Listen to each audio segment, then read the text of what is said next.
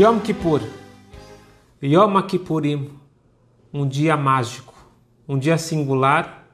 E para mim, e gostaria aqui também para vocês, a partir de hoje, um dia alegre, um dia de paz, um dia de elevação, um dia maravilhoso. Se para você essa palavra Yom Kippur desperta um sentimento de medo, de algo pesado, então participe dessa aula. Eu gostaria que no final da aula você me comentasse se você está tendo uma visão diferente desse dia tão especial e tão singular. Yom Kippur seria a alegria de um filho voltando para casa. Imagine um filho que, ou até mesmo agora com o Covid, imagina pais e filhos que não podiam se encontrar a alegria de finalmente poderem novamente se encontrar, congregar. Esse sentimento de pertencimento, esse sentimento de novamente estarmos juntos, é, na essência, o sentimento que nós devemos ter em Yom Kippur. O segredo de Yom Kippur nós encontramos em uma pequena palavrinha a gente sabe que na Torá tudo é exato. Quando a Torá fala do Yom Kippur original, nem todo mundo sabe, mas Yom Kippur original foi quando Deus perdoou o bezerro de ouro. O povo judeu, logo depois que receberam a Torá, no Monte Sinai, fizeram o bezerro de ouro. Moisés, Moshe Rabbeinu, ele quebra as tábuas. E Deus ele fala: acabou, vamos começar tudo de novo. E Moshe Rabbeinu falou de jeito nenhum. Se você vai mandar embora esse povo, me manda, embora junto. E Moshe Rabbeinu começou aquele processo de argumentação, sobe por mais 40 dias pedindo desculpas em nome do povo. E resumindo a história, depois da terceira vez que Moshe sobe no Monte Sinai, ele desce com as segundas tábuas no Yom Kippurim, o dia que Deus perdoou o bezerro de ouro. E a partir de então, todo ano foi fixado como o dia do perdão. Se nós queremos entender o Yom Kippur hoje, nós precisamos voltar para o original. Deus ele fala para Moshe: Escute bem. Você quer atingir o perdão máximo? Você precisa aprender o segredo. E esse segredo Deus ensina para Moshe, Moshe ensina para o povo, e até hoje nós usamos essa frase, frase mágica, várias e várias vezes em Yom Kippur.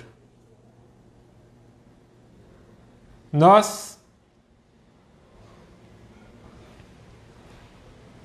cantamos Hashem, Hashem, Kel, Rachum, Vechanun, Erech, Hapaim, Berav Chesed, Bemez, várias vezes durante Yom Kippur.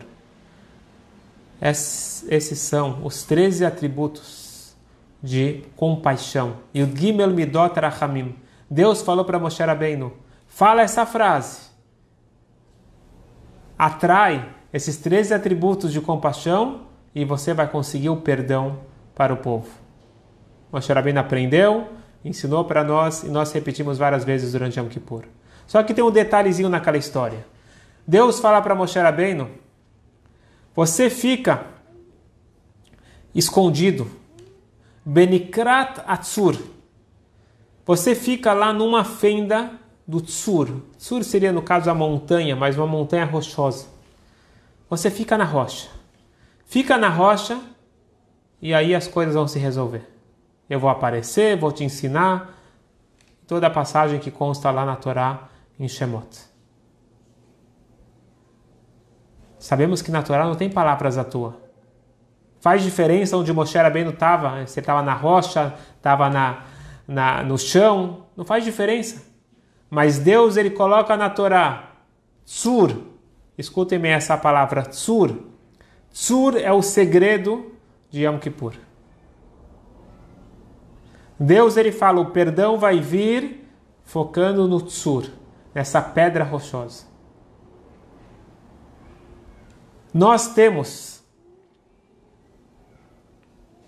o que é chamado a pedra, todas as pedras, não sei se todas as pedras, mas pedras, quando você fricciona as pedras sai fogo, mas existe uma pedra mais específica que friccionando vai sair o fogo. Na verdade, quem descobriu isso não foi o homem da caverna, isso daqui foi Adão, porque Deus ensinou para ele. Tsur nos lembra da pedra que tem o fogo dentro. A Kabbalah diz que nós temos várias etapas no fogo. O fogo ele pode queimar, o fogo ele pode aquecer, ele pode iluminar. Agora tem várias etapas. Você tem o fogo ardendo, você tem o fogo em brasas, e você tem o fogo dentro da pedra, mesmo que não existe, mas pela Kabbalah, imagine que quando você está friccionando, você está fazendo sair o fogo que tem o potencial de fogo que está dentro da pedra. A Kabbalah fala que se você comparar o fogo em potencial ou fogo na essência com o fogo revelado é bastante diferente. O fogo, para ele existir, você precisa de combustível. Para o fogo continuar ardendo, ele precisa de combustível. Na lareira, na fogueira, você precisa lá da, da, da madeira, você precisa do comburente, precisa do combustível. E tem mais um detalhe que você tem que cuidar para o fogo não ser apagado. O, pode, o fogo pode ser apagado de inúmeras maneiras: um vento, água, areia. Para o fogo existir, você precisa de combustível e você precisa evitar que algo o apague. O fogo dentro da pedra, ele pode estar, essa pedra pode estar submersa na água décadas, séculos. Você tira a pedra, seca a pedra, fricciona e vai sair o fogo. Vamos abstrair isso, diz a Kabbalah, para a alma. A alma, melhor exemplo para a alma, é uma vela. Por quê? Porque a alma é um fogo, o fogo divino. Existe o fogo revelado, existe o fogo oculto. O fogo revelado, ele precisa de combustível. Qual que é o combustível da alma? As mitzvot, o estudo da Torá, o que, que apaga essa luminosidade da alma? As nossas falhas, o comportamento indevido. Chega Yom Kippur e eles nos traz à tona o fogo interno, a alma, a essência da alma. E na essência da alma não existe nada que possa apagar. E também não é necessário combustível. Não é que não é necessário combustível. Mesmo faltando combustível, mesmo que durante o ano não teve aquele estudo ou comportamento de mitzvot como deveria, aquele fogo brilha. E é isso que eu queria analisar com vocês hoje. Hoje nós vamos ver o que, que significa um verdadeiro relacionamento. Um casal que eles prometem o amor pelo resto da vida. Mesmo que não é uma prática judaica, mas acredito que cada casal, embaixo da roupa, ele tem isso em mente, que ele vai amar, vai cuidar pelo resto da vida. A ideia é um relacionamento forte, um relacionamento de essência. Mas esse relacionamento ele vai sendo construído ou deve ser construído. Essa ideia que a que a novela, que os livros passam de amor, de paixão, a lá já nos ensina que nós precisamos construir o amor. Essa ilusão de amor fácil não existe. O amor ele é construído, o relacionamento ele é construído. E quando você sabe que o casal realmente está unido? Na hora da crise. Não é que tenha que ter crises, nós não queremos, mas é inevitável. E é nas crises que fortifica ou desmorona. Por quê? Lá vai indicar se o relacionamento ele é profundo ou superficial.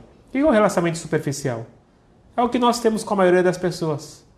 É uma troca de interesses. Não de uma forma tão interesseira como, como eu só vou ser teu amigo se você me der alguma coisa, mas existe alguma, alguma espécie de troca. Existe alguma espécie de interesse nesse relacionamento. E é isso que mantém as pessoas juntas. Às vezes as pessoas podem ter um casamento igual a uma amizade. Nós temos interesses em comum. E de repente, quando os interesses mudam, aquele casamento pode se desfazer, Deus os livre. O verdadeiro casamento, a verdadeira relação, é uma relação de essência. Que as crises, sejam crises entre o casal ou crises de fora, não abalam o relacionamento, pelo contrário, fortificam. Um casal que passa por uma dificuldade junto, junto, eu digo junto, eles crescem. O que, que significa junto? O verdadeiro casamento é você conseguir criar aquele pacto que existe naturalmente entre família. Um amor de pai para filho não existe ser quebrado. Pode ser que passaram pelos maiores desafios, as maiores crises. E pode ser que no, relacionamento externo eles estejam brigados, inclusive. Mas lá no fundo, na essência, um filho nunca deixa de ser filho, um pai nunca deixa de ser pai. Um pode xingar o outro, Deus os livre, pode falar você não é meu pai, você não é meu filho, mas eles não deixam de ter esse relacionamento de sangue. E muitas vezes é por isso que as pessoas acabam deixando de investir nesse relacionamento, porque sabem que não vai ser perdido. Mas um bom relacionamento ele tem que ter a conexão de essência e o relacionamento construído externamente.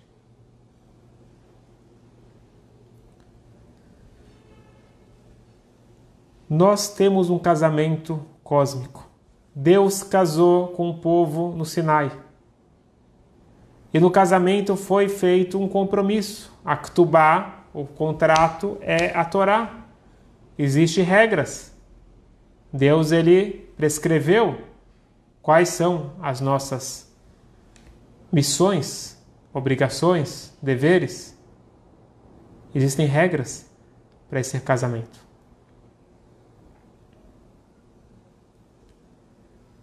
Que acontece? Pode ser que durante o ano nós não demos a devida atenção para o judaísmo.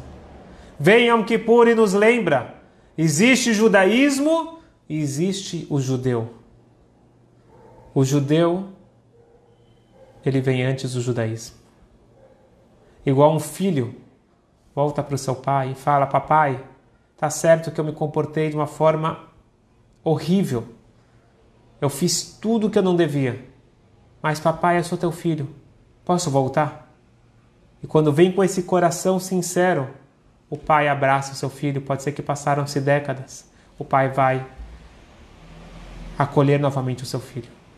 E é isso que nós falamos para Deus no dia de Yom Kippur. Hashem, Deus, Avino, Avino Malkeino, nosso Pai, nosso Rei, Tá certo que você é o nosso rei e tem regras, mas antes de tudo, Avino, você é o nosso pai. Papai, e tô aqui. Eu sei que eu falhei. Eu sei que meu comportamento não foi como um bom filho. Mas me aceita porque eu sou teu filho.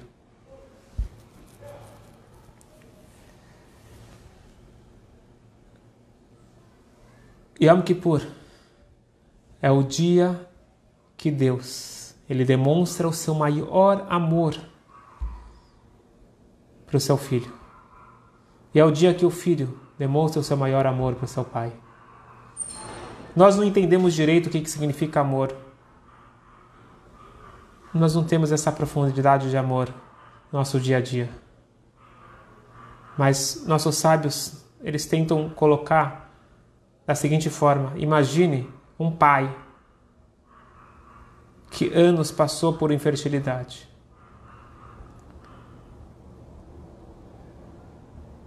E finalmente, na sua velhice, ele tem aquele seu filho único. Essa é a melhor forma que nossos sábios encontraram para descrever o amor que Deus ele tem por nós. E esse amor forte, esse amor envolvente, ele abraça, ele aconchega cada Yehudi no dia de Yom Kippur. Uma história para entender um pouquinho melhor. Eu já comentei aqui no grande rabino Rameno Futefas. Foi um homem que lutou pelo judaísmo na época do comunismo na Rússia, foi preso pela sua insistência em cumprir e manter a chama viva do judaísmo. Quando finalmente ele conseguiu sair, ele pegou e foi pela primeira vez para Nova York para visitar o Rebbe de Lubavitch. Apesar de já ser um rabino de barba branca, que passou por o que passou, mas ele continuou firme com a sua missão. Ele sabe que se ele tem capacidade de influenciar mais uma pessoa cumprir mais uma mitzvah, é com ele mesmo. Ele saiu do Brooklyn, pegou o metrô, foi até Manhattan, com o tefilim embaixo do braço, procurando pessoas para colocar tefilim. Ele viu um jovem, cabelo comprido, um hippie, passando, ele identificou pelo nariz, não sei, de alguma forma identificou que ele era judeu. Em Manhattan passam mais de um milhão de judeus por dia. Imagine a cena. Você tem aqui dois mundos. Você tem de um lado um Hassid de barba branca, do outro lado um jovem americano moderno, um hippie. E tem um outro detalhe. O rabino só sabe falar russo, Yiddish e um pouquinho de hebraico. E os jovens só falam inglês. E ele tem a missão de convencer o jovem a colocar tefilim ele tem apenas três palavras que ele sabe em inglês. I, you, Jewish. Eu, você e judeu. A única, únicas três palavras que ele sabe falar. Ele então chega para esse jovem e fala I Jewish, you Jewish. I tefillin, you tefillin. Eu sou judeu, você é judeu. Eu coloco o tefillin, você coloca o tefillin. E acreditem se quiser. O jovem, ele levanta a manga e coloca o tefillin. E assim ele repetiu com vários e vários clientes e funcionou. Obviamente, que o brilho da alma dele dá para ser sentido além das palavras. Mas aqui tem o segredo de Yom Kippur. O que, que foi que aconteceu aqui? Qual que é a magia que ele usou para convencer essas pessoas no meio de Manhattan, normalmente lá no Fifth Avenue, parar, colocar o filho na frente de todo mundo? Como que um rabino de barba branca, com aquele histórico que ele tem de alto sacrifício pelo judaísmo, era capaz de influenciar e falar uma linguagem comum, sem ter o inglês, com um jovem americano moderno. Aqui está o segredo de Yom Kippur. E na verdade o segredo para o paradoxo de Yom Kippur. Muita gente fica perdido. O que, eu devo fazer em Yom Kippur? Por um lado, eu te dou uma lista lá de páginas que você tem que ficar lendo, tem que fazer a confissão dez vezes, al-red, al-red, você tem que ficar falando, pedindo desculpas. Por outro lado, a gente fala, Yom Kippur não precisa nada especial. Passar pelo dia de Yom Kippur, só está jejuando, porque se você não jejua, você está indo contra a essência do dia, só está jejuando, você já é perdoado. O que está por trás disso? Na realidade, a magia de Yom Kippur ela é definida, ela é dividida em dois. Primeira etapa, Aiju Yuju. O rabino ele fala para o jovem americano: Você acha que tem diferença entre nós dois? Só porque eu tenho uma barba branca, estou com um chapéu preto, tenho toda a minha indumentária, e você está com calça jeans rasgada e cabelo comprido, tatuagem e brinco? Você acha que é só por isso que nós somos diferentes? Aiju Yuju. Essa é a verdade. Que pela essência, eu e você somos iguais. Porque a nossa essência é a alma, e não o corpo, e não a roupa, e não o comportamento.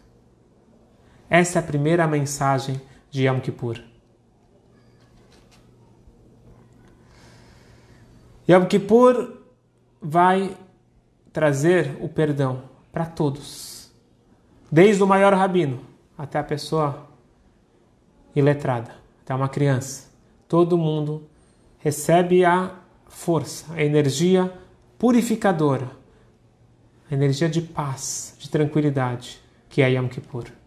É o dia que o pai revela seu maior amor pelo seu filho.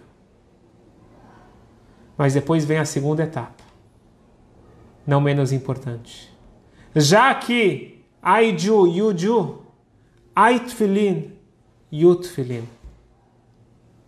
Você acha que o judaísmo é só para os rabinos? O judaísmo é só para os religiosos? O tefilin ele é importante para você como ele é importante para mim. O Shabat ele é importante para você como ele é importante para mim.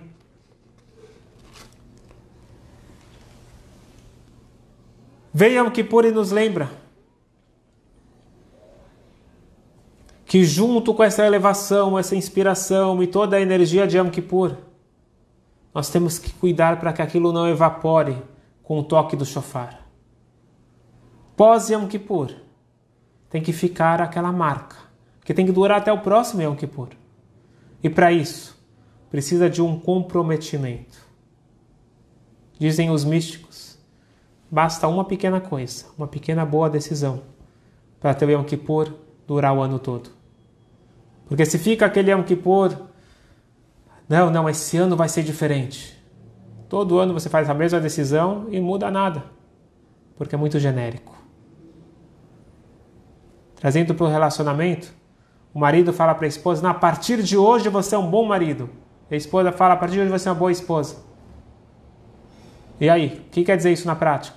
A partir de hoje, eu vou chegar mais cedo em casa, eu vou lavar louça, tem que fazer uma coisa prática. O que, que eu vou fazer na prática? Senão fica muito genérico, abstrato e evapora com o toque do shofar. Aiju, Yuju. Isso todo mundo sente em Yom Kippur. Por isso todo mundo vem para a sinagoga. Mas tem que traduzir isso para Aitfilin, Yutfilin. Falando em pandemia, falando em epidemia, tem uma história no Zohar, o livro da Kabbalah, que diz justamente essa ideia. Que tinha uma epidemia numa cidade. E o grande sábio, o cabalista Abba, ele passou por aquela cidade. E pela Kabbalah existe uma forma de você parar uma epidemia. O segredo do Ktoret. Ktoret é o incenso que era usado no templo e na realidade foi usado por Moshe Rabbeinu por instrução de Deus, quando começou a epidemia no deserto, Deus falou para Moshe: use o incenso e vai parar a epidemia na hora. Hoje em dia nós não temos como fazer o incenso, é proibido fazer fora do templo, mas podemos recitar. Aliás, a gente recita todo dia o incenso que era feito no templo. E é dito que isso daqui é uma receita para riqueza, para coisas boas, e quando tem epidemia, para parar uma epidemia, existe todo um processo pela Kabbalah, você ir nos quatro cantos da cidade e recitar o trecho do Ktoret. Esse Rababa era qualificado para isso. Falou, tem epidemia? Tá bom, vamos ajudar. Ele pegou o pergaminho com o Ktoret, ele foi nos quatro cantos da cidade. E falou lá, tem todo um procedimento com minyan, etc.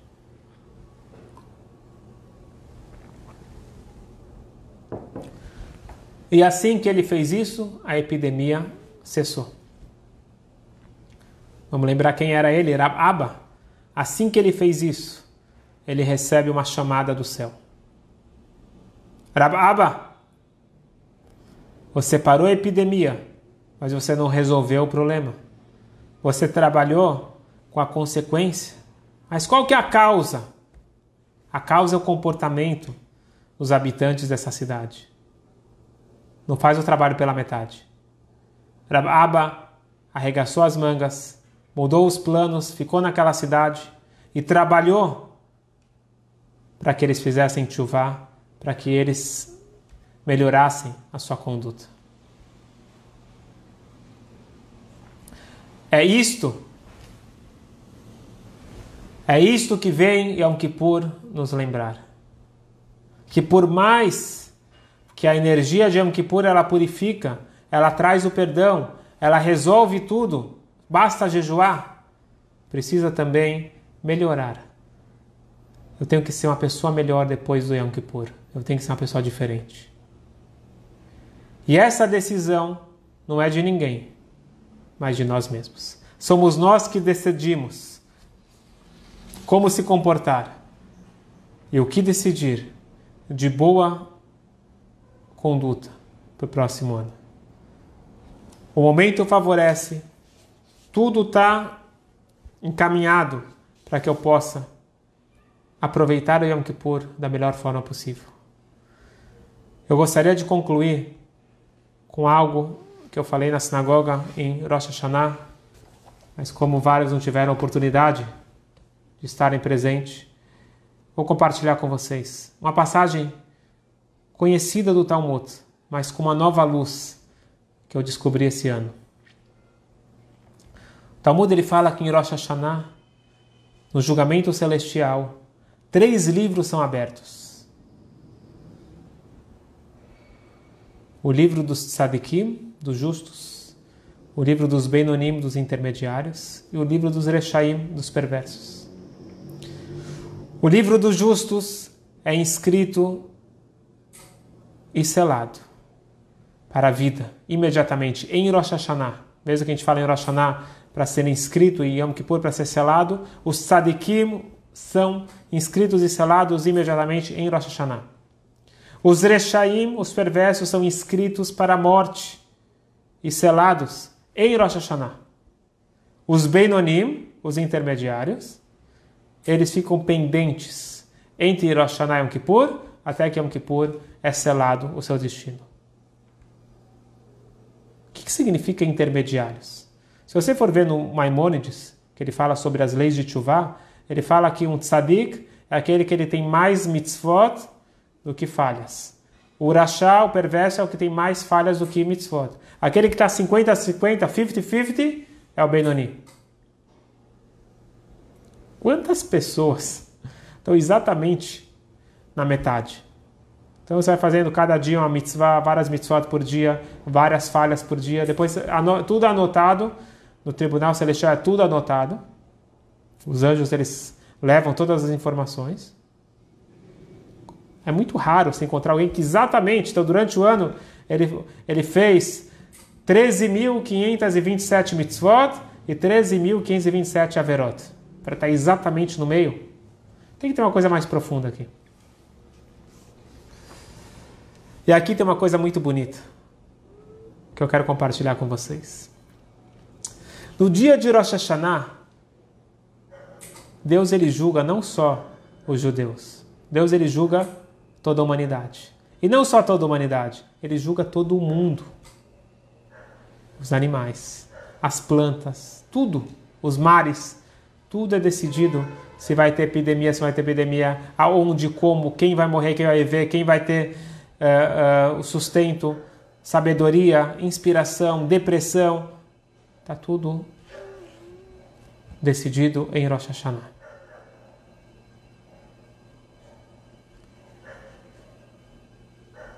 Tem pessoas que não querem ser mais um. Então imagine que você tem um fotógrafo que ele tem antes da pandemia, que ele tá, ele foi contratado para tirar foto de um grande show. Então ele tem que tirar aquela foto panorâmica mostrando lá 10 mil pessoas. Agora imagine que dentro lá da plateia tem um político importante, tem alguém de destaque. Ele vai merecer uma foto particular, uma foto com zoom.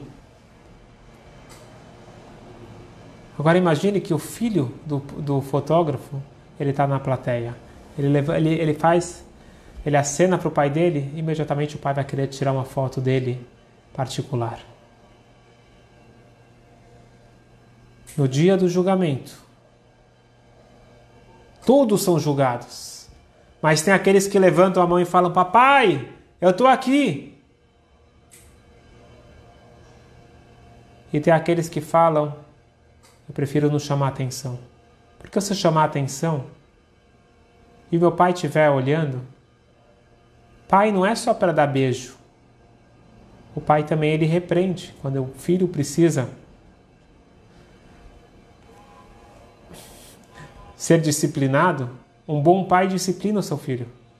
Então tem gente que fala: prefiro não chamar atenção, deixa me esquecer, deixa eu ficar misturado aqui na multidão. Essa é uma escolha que cada um de nós tem para a vida.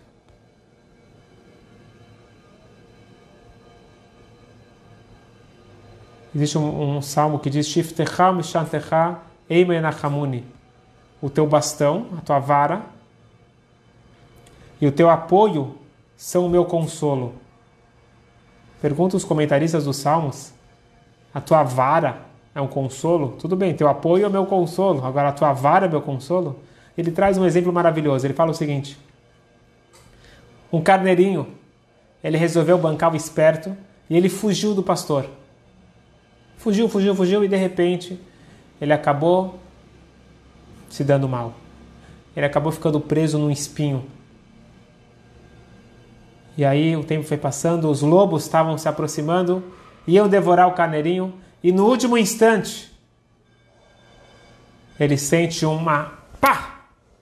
o pastor encontra o carneirinho e ele repreende o carneirinho. Falou: O que, que você fugiu? E o carneirinho começa a ter aquele sentimento de raiva. E de repente ele falou: Não, não, que alegria que o pastor está me batendo. Porque o pastor está preocupado comigo, ele está aqui do meu lado. Ele salva o carneirinho do lobo. Diz o rei Davi eu quero ter o bastão, eu quero ter a vara de um pai, porque é meu papai que está me disciplinando. Vale a pena. O Rebbe de Kotsk, ele fala uma coisa que a gente tem que lembrar sempre na vida. Quando a cobra, ou o serpente, que era macho, ele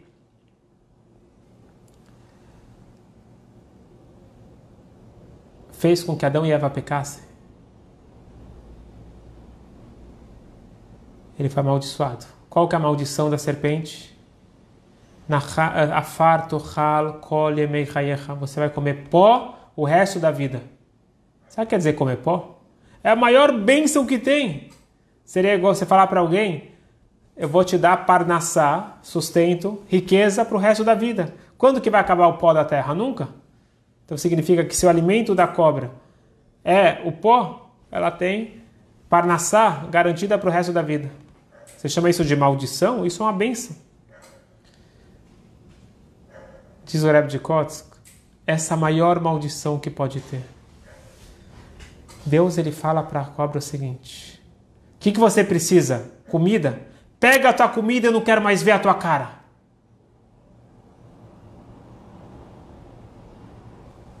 Quando Deus ele diz para uma pessoa: Você quer o que? Dinheiro, prestígio, carro, roupa? O que, que você quer? Pega o que você quiser e sai da minha frente. Isso não é uma benção. Isso é uma maldição. Quando alguém tem o decreto para a vida ou para a morte, nós não estamos falando aqui fisicamente. Porque se fosse assim, todo mundo que tivesse a sua lista com mais falhas do que mitzvot, não passaria daquele ano. Porque a gente fala que é decretado para a morte imediatamente. Falou, existe vida, existe morte. O que quer dizer vida e morte? Vida é estar em conexão com a fonte da vida. Morte é estar desconecto.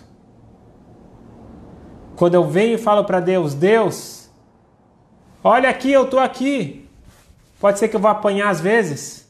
Pode ser que a situação financeira não vai ser exatamente como que eu queria. Mas eu sei que tem o Tatale, o papai está me segurando e está fazendo o que é bom para mim. Eu entendo ou não entenda. Agora tem pessoas que falam: Deus me esquece. Eu não quero. Não quero você do meu lado me olhando. Me deixa, me deixa. E pode ser que Deus dá para essa pessoa dinheiro, prestígio, tudo o que ele quer, mas pode ser que é igual a cobra. Pega o que você quer e sai da minha frente. Esta pessoa, ela é decretada imediatamente para morte. Quer dizer morte? Não é morte física. É uma vida sem sentido. Uma vida sem significado. Isso é morte. Os sadikim são inscritos imediatamente para a vida, uma vida com sentido em Rosh Hashanah. Os Rechaim, eles são decretados já um ano morto. Uma vida sem sentido, uma vida vazia. Beinonim, quem são os intermediários? Somos todos nós, a grande maioria. Nós temos esse dilema interno. Por um lado, a alma, ela não tem dúvida nenhuma que as mitzvot, o estudo da Torá, isto é o que eu mais quero na vida. É isso que me traz paz, isso que me traz sentido, isso que me traz equilíbrio. Tudo que eu procuro na vida, eu fico procurando em várias é, terapias, cursos e livros, etc. O que no final das contas eu estou procurando é o alimento da alma. Estou procurando a vida. Não estou procurando sobreviver. Eu quero viver. A vida tem um endereço, que é a fonte da vida. É Deus. E Deus se colocou na Torá e nas mitzvot. Não é obrigações, é o caminho para a felicidade. É o caminho para o equilíbrio, para a harmonia interna. Quem tomar essa decisão firme já resolveu o Hashanah.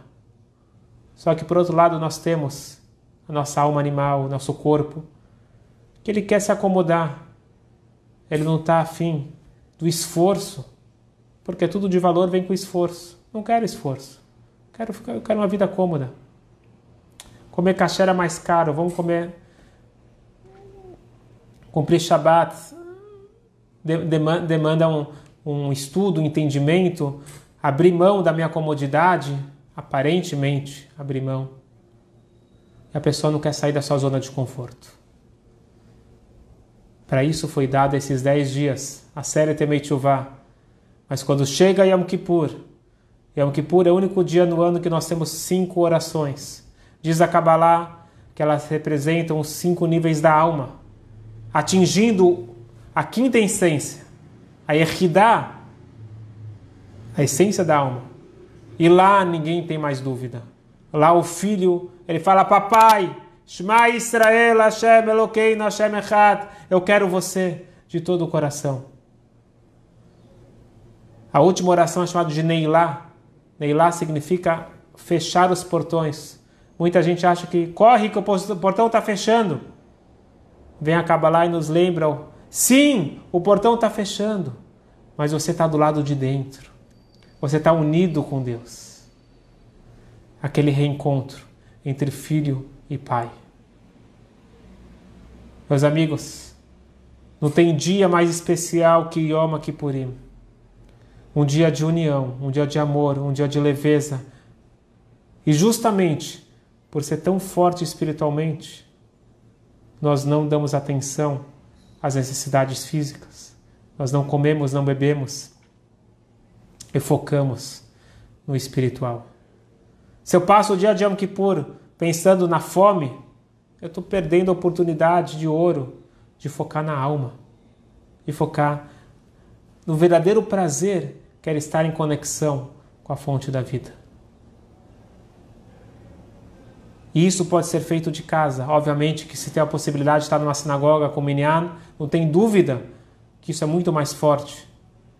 muito mais intenso. Mas aqui fica o desafio que alguém que não puder estar fisicamente na sinagoga, que ele busque essa conexão espiritual em casa. Pega um quarto, vai para um canto, reflita e sinta essa energia pura, energia vibrante de felicidade, alegria introspectiva. Existe a alegria externada, que a gente tem em Purim, Simchat Torah, Sukkot. Existe a alegria introspectiva. É uma mistura de alegria com choro, mas um choro de alegria. Não é um choro de tristeza. É aquele choro do reencontro. Que possamos aproveitar esse momento mágico, esse dia singular, da melhor forma possível, trazendo uma recuperação, um reencontro, trazendo saúde, porque a saúde espiritual ela influencia a saúde física sem dúvida nenhuma.